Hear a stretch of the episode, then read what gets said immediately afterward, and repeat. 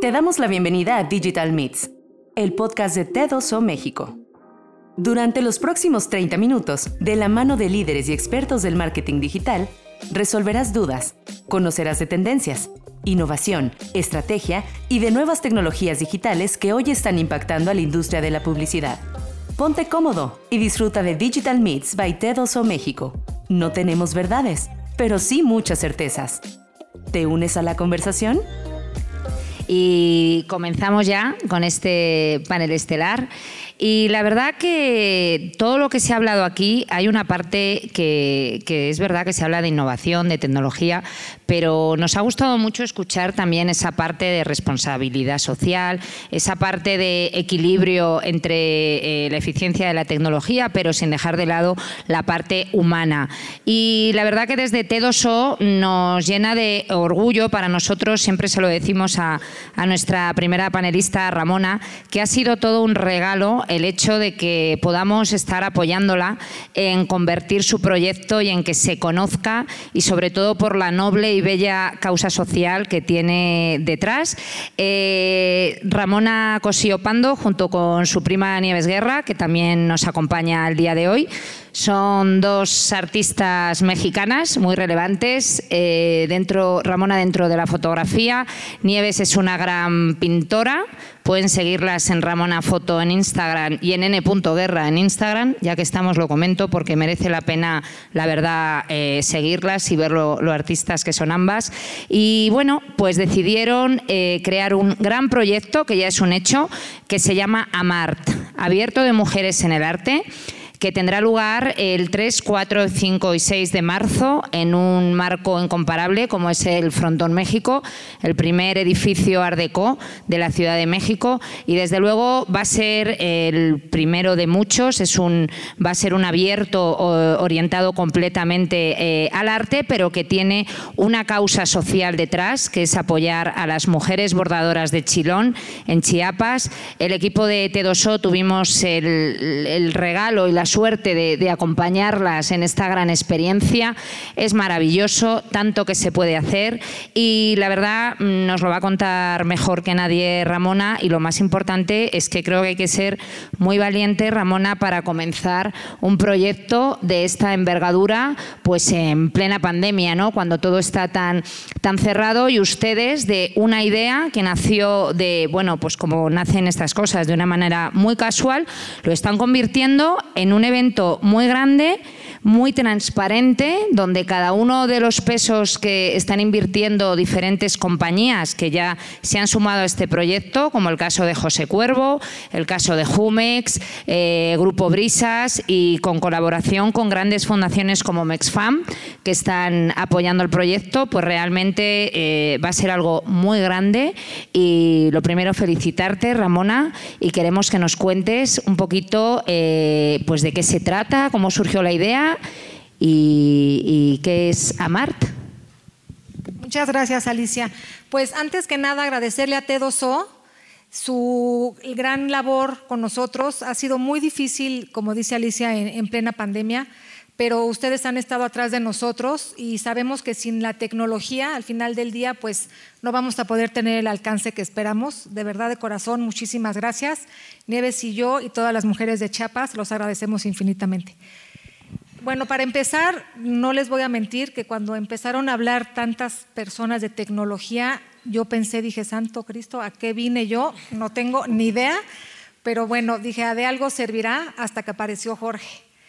Y me encantó, Jorge, todo lo que dijiste, porque creo que es muy importante, sí, la tecnología, el poder nosotros alcanzar la meta que queremos de tener cada vez más seguidores, más fundaciones, más empresas que se unan con nosotros, pero lo que sí es amar es el compromiso, la humanidad, la hermandad que tenemos de mujeres por mujeres para mujeres.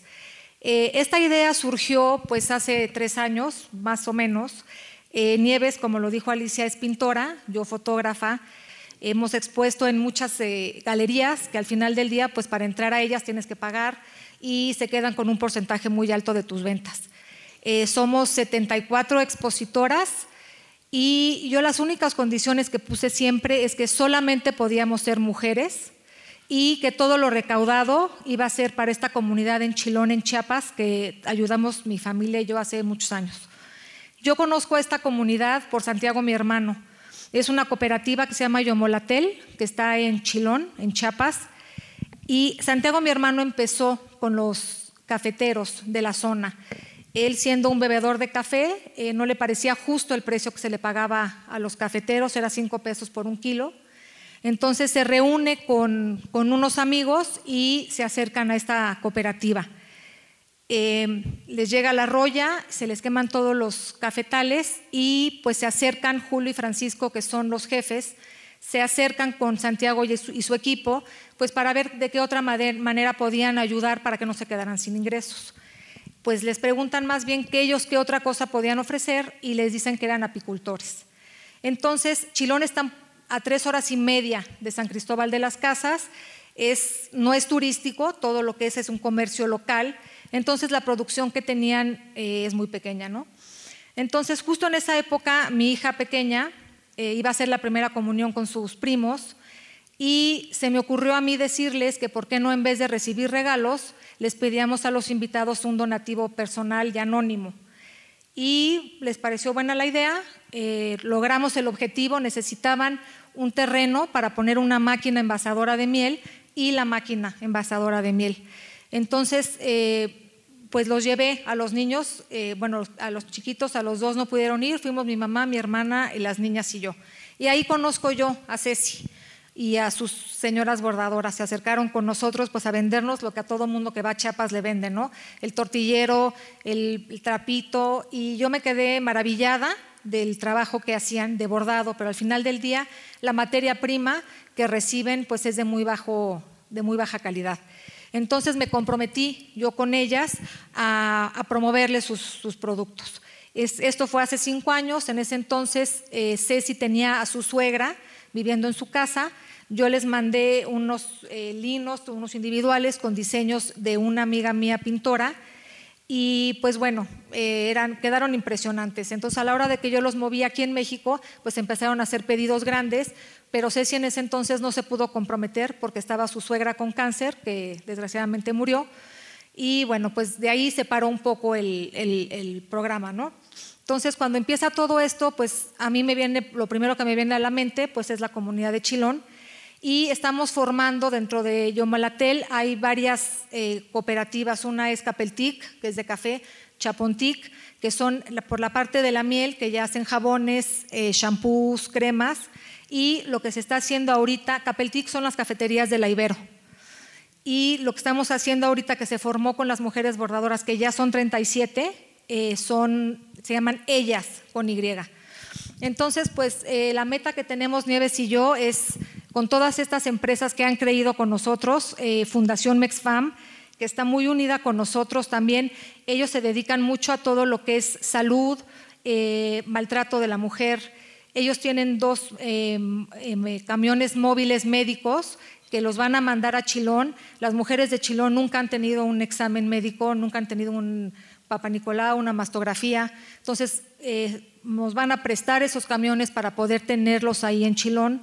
Hay unas, eh, estufas que se llaman eh, Lorena, que son unas estufas que está concentrada la leña porque muchas de las mujeres están quedando ciegas, porque pues ellas bordan cuando pueden bordar, que es cuando están haciendo la comida o cuando están cuidando a los niños.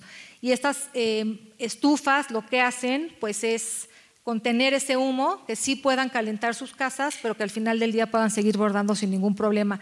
Hay muchas de estas señoras que no hablan español, y viven a hora y media, dos horas de, Chilón, entonces pues no tienen luz, entonces tienen que, estar con estas em, estufas, ¿no? Pero bueno, yo básicamente eh, estoy aquí porque me encantaría que ustedes, empresas tecnológicas, no sé de qué manera nos podemos sumar. Al final del día, para Nieves y para mí es muy importante. Sabemos que esto no va a crear la gran diferencia en México, pero como madres eh, les queremos enseñar a nuestros hijos lo que es tener compasión por el ser humano y creo que esto es un granito de arena que estamos poniendo nosotros, que poco a poco podemos ir haciendo la diferencia y sobre todo como mujeres. Somos unas mujeres en las cuales en la familia siempre se nos ha dado un lugar muy especial Entonces, unirnos como mujeres y alzar la voz y decir, bueno, pues aquí estamos, somos mujeres artistas, que es muy difícil una mujer artista en el mundo de hoy. Y pues bueno, agradecerles a todos por estar aquí y otra vez a Tedoso por darnos esta oportunidad. No, gracias a ti, Ramona.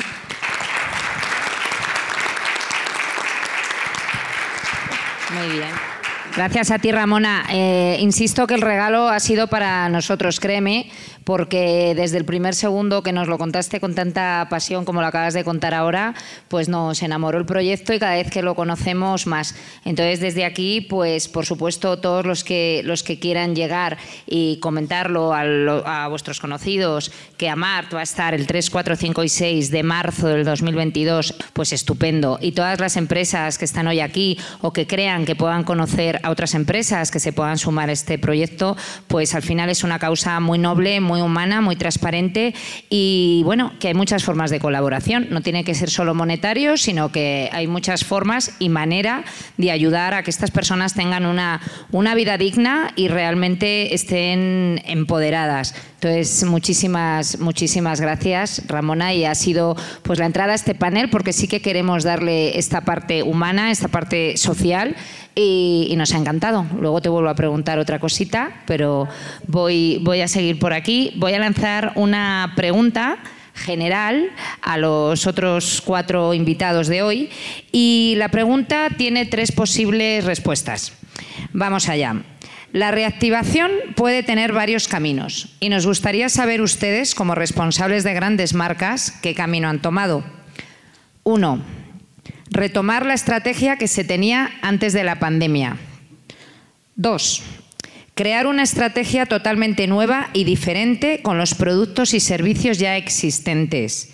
O tres, aprovechar nuevas oportunidades derivadas de la pandemia para crear nuevas soluciones, productos o servicios. Empezamos contigo, Andrés. ¿Cuál eliges? No es debate, ¿verdad? No es debate, no es debate. ¿Cuál eliges del test? ¿Las tres? Cuéntanos cómo se hace eso. bueno, lo que pasa es que si esto me lo hubieras preguntado en enero, que estábamos en la cúspide de la pandemia, donde había mucho más incertidumbre, quizás si te hubiera dicho hay que replantear todo, ¿no? No tenemos mucha idea en cuánto tiempo iba a salir las cosas, había mucha desesperación. Hoy ciertamente no ha acabado el problema. Eh, digas, todos estamos aquí vacunados, o quiero pensar que la mayoría estamos vacunados, nos sentimos más confiados de que todo va a cambiar y quizás con mucho más optimismo. Sin embargo, si vemos hacia atrás, eh, cuando han habido otras pandemias, quizás en un futuro nosotros nos vamos a referir a esto como, ¿no? como una crisis, de esas que se, se van y esto va a ser una era. Y lo que pasa es que se juntó con una era que ya había iniciado antes de la pandemia. Eh, realmente muchos hablaban de que estábamos sufriendo cuando empezó toda la digitalización, la era del Internet, se hablaba mucho de, que estábamos haciendo o viviendo ciertos cambios y lo que estamos viendo es un cambio de era y la pandemia, lo, como ya se dijo aquí, lo aceleró. Pero hoy que tenemos mucho más certidumbre y, que vemos que es una realidad los cambios que se han dado, yo te diría que hay cosas nosotros que, vamos a retomar que ya teníamos. Quizás como empresa de telecomunicaciones es, es fácil decirlo porque nosotros ya habíamos emprendido. Eh, la transformación digital de nuestra empresa. Somos una empresa que sigue las tendencias de todas las telcos. No me vengo aquí a jactar de que somos este, una empresa innovadora en cuanto a inventar cosas, pero somos innovadoras en que tomamos las tendencias que sigue la industria y las implementamos rápidos. Entonces, si viene el 4G, pues vamos al 4G. Viene el 5G, pues ahí vamos también un poco con lo, que la industria. Entonces, eso lo tenemos que retomar.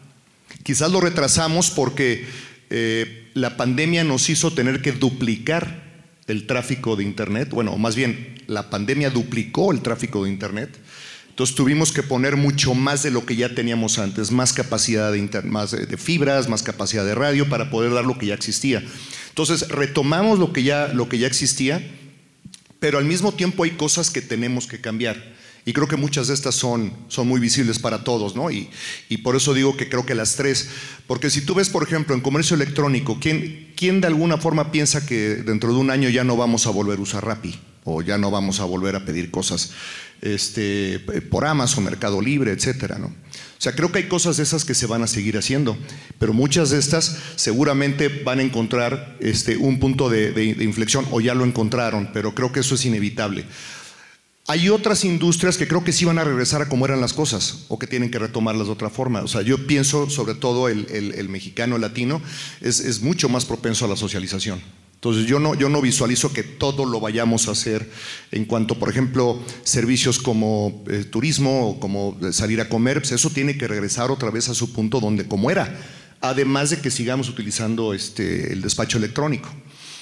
Pero hay otras funciones que yo creo que sí definitivamente van a cambiar, no definitivamente, como nos juntamos. O sea, este evento ya nos surgía tener un evento de, donde estemos todos juntos, ¿no? Este, ya extrañábamos un poco esto, pero imagínense que esto hubiera sido en Shanghai.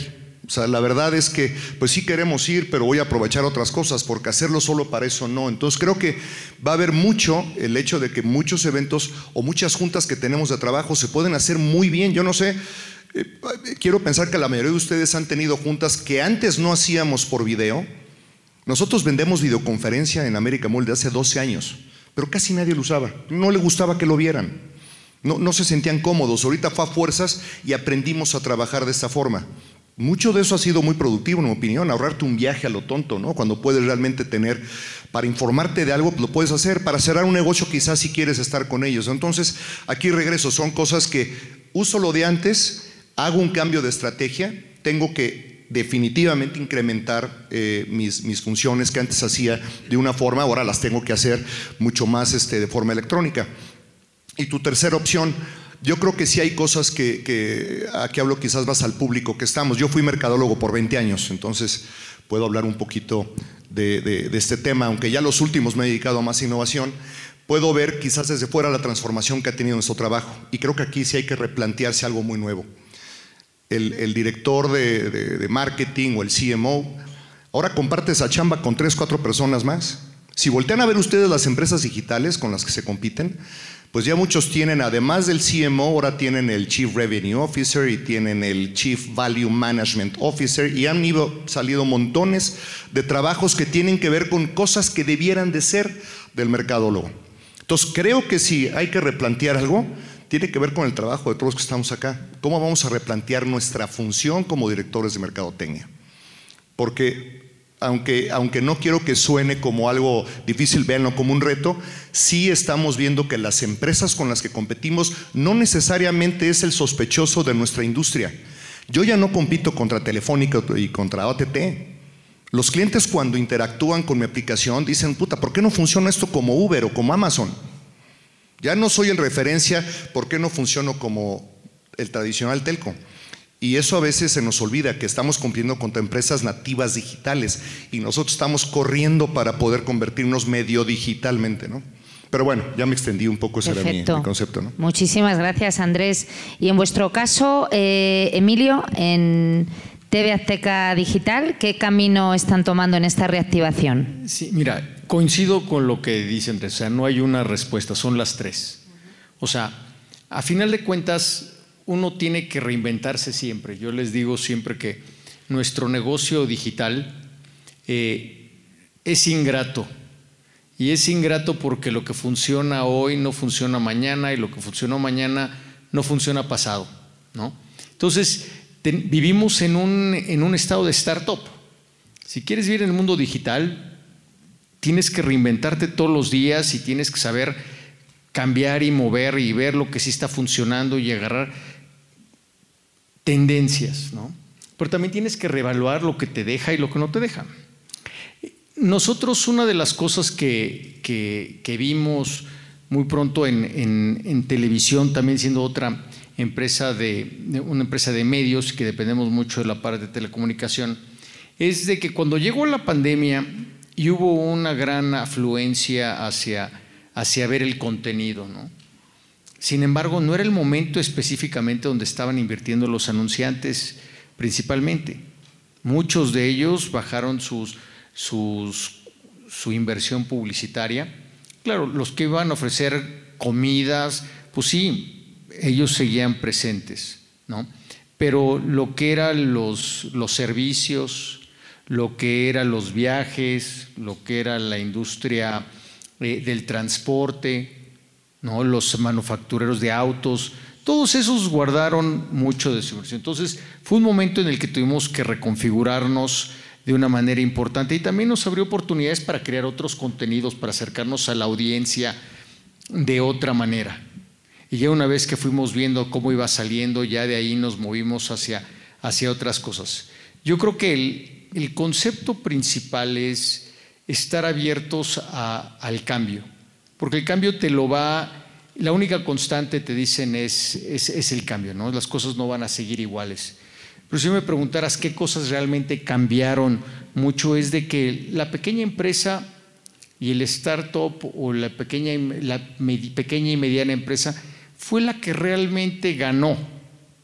Le abrió una gran oportunidad, porque si nosotros agarramos y tomamos de que hoy tú pides las cosas online, como bien decía Andrés hace un momento, y no tenías que competir, en el estante del supermercado para tener una posición y tener que pagar extra por tener ese lugar. Todos esos productos nuevos, innovadores, alternativos, naturistas, hoy tenían ese mismo stand para el acceso a la gente.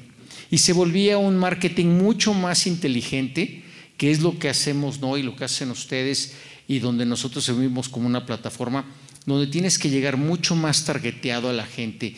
Y si tú logras hacerlo, o sea, ¿quién iba a pensar que las personas, que, los grandes supermercados le iban a pedir a las marcas pequeñas e independientes que ahora se fueran a sus supermercados para poder tener lo que la gente está comprando más que lo tradicional que había estado.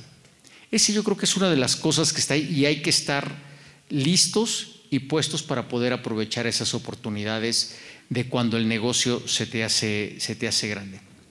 Eh, para no extenderme mucho más, porque ya después vendrá otra parte, yo creo que estamos viviendo un momento coyuntural muy, muy importante en el cual el mundo está basado en data, en información, en personalización. Eh, y los que sepan adaptarse lo más rápido al cambio, los que sepan encontrar y ver esas tendencias y, montarse a ellas, son los que van a ganar. Porque hay una cosa bien importante en mucho de lo que hacemos y es de que no hay un fast track, no hay una manera de que hagas rápido, es como un vino, ¿no? No puedes hacer que un vino llegue a, a, cierta madurez en, poco tiempo. Tiene que pasar ciertas cosas. Y eso es lo que pasa con la información, pasa con la data, pasa con la inteligencia artificial, pasa con todo lo que hemos estado oyendo en estos días. Eh, entonces, mientras más rápido empecemos y más enfocados estemos, creo que es lo que nos va a llevar al éxito. Gracias y, y a lo más. Muchas gracias. Gracias, Emilio. Ahora volveremos por aquí eh, con otra pregunta para cada uno de ustedes. Continúo contigo, Jorge. Una startup como Minu, que está dando tanto que hablar, tan volcada con el compromiso social, el bienestar del empleado, con ese concepto de salario on demand y con, bueno, con estos grandes inversores que, ya hemos contado. ¿Qué, ¿Qué, camino han tomado en esta, en esta reactivación digital? ¿En qué punto están?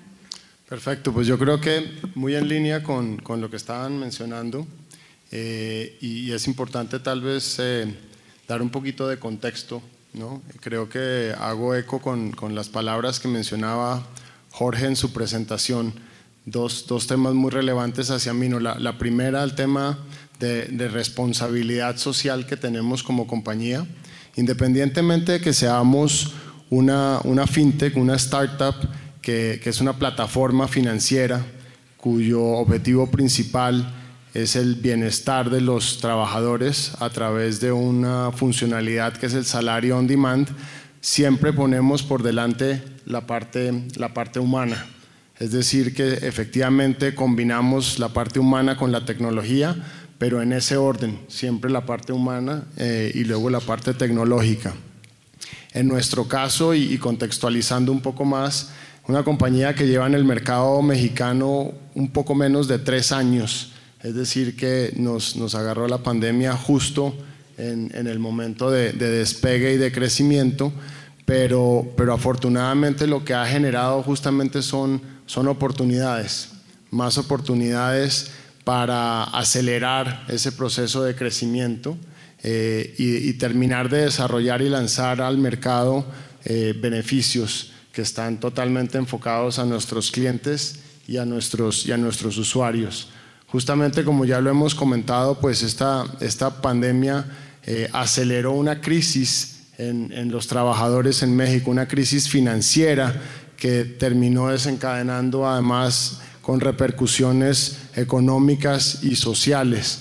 Entonces, justamente la, la propuesta que traemos nosotros, que es nuestro, nuestra misión, que es básicamente mejorar la salud financiera de millones de trabajadores, pues nos alentó justamente a, a acelerar productos y beneficios que teníamos en el, en el pipeline, a lanzarlos al mercado mucho más rápido y sobre todo a, a empezar a, diversificarnos, eh, o, más que diversificarnos, a complementar esa propuesta, que como lo mencioné es el salario on demand mezclado con un tema de capacitación financiera, porque tienen que ir muy de la mano, a agregar una serie de productos que ya no solamente se enfocaban en, en, ese bienestar financiero, sino más bien como en un bienestar integral de esos trabajadores, que son, son temas, y ahorita también hablaremos un poco más al respecto, son temas tan importantes hoy dentro de las organizaciones de recursos humanos y las mismas empresas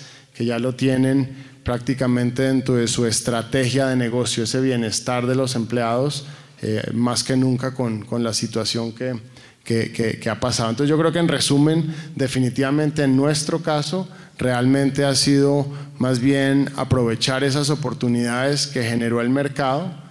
Eh, desafortunadamente las generó un poco a costa de, del impacto en las personas, pero dentro de nuestro concepto de responsabilidad social, pues nos abre justamente una puerta más grande para ayudar a que esos empleados, esos colaboradores puedan tener un, un mejor bienestar integral. Perfecto. Jorge, muchas gracias.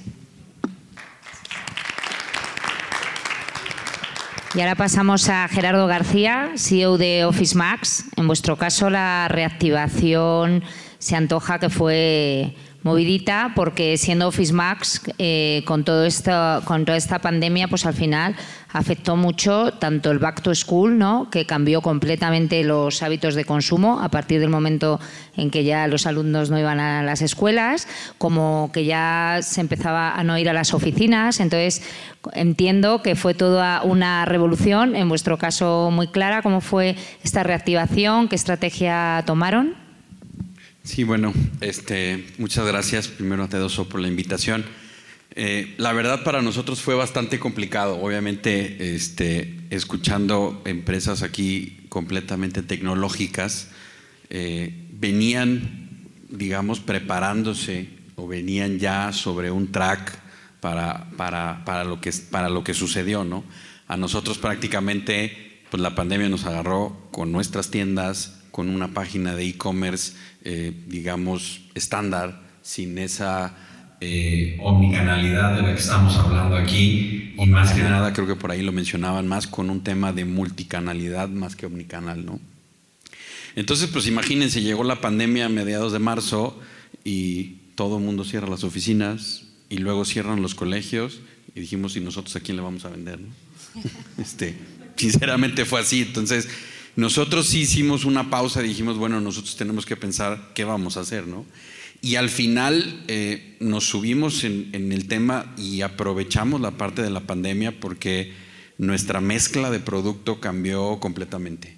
Nosotros pasamos de vender eh, papelería de nuestros productos más importantes, nos convertimos y nos posicionamos a vender muebles, porque yo creo que todos los que están aquí tuvieron que comprar una silla, un escritorio y seguramente todos tuvieron que comprar una computadora adicional porque la que tenían en su casa los que tienen hijos se la turnaban y entonces de repente fue una para cada quien, ¿no?